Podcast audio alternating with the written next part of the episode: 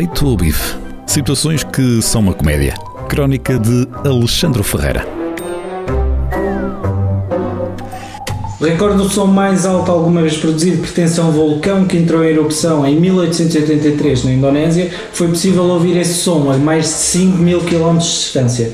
Este domingo, esse recorde foi batido. Noélia! Olha lá, mas como é que Noélia! Noélia! É, é o Noélia!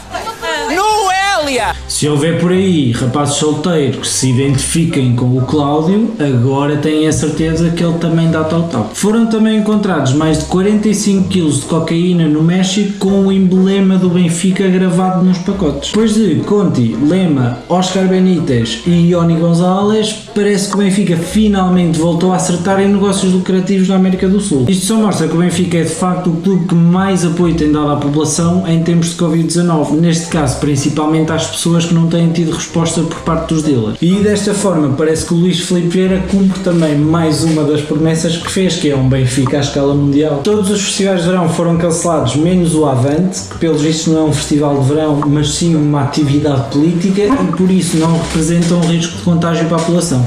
É verdade, andam cientistas e investigadores há tanto tempo à procura de uma vacina e afinal o que é preciso é só uma foice, um martelo e uma t-shirt do Che Guevara. Pensando bem, faz todo o sentido que a festa do Avante não seja cancelada, uma vez que é organizada pelo Partido Comunista Português e portanto se tu tens o vírus por ideologia eu também tenho o vírus. No entanto, nem tudo é mau, vai ser celebrado o comunismo e o Benfica tem aqui uma grande oportunidade para escoar aqueles 45 kg de cocaína.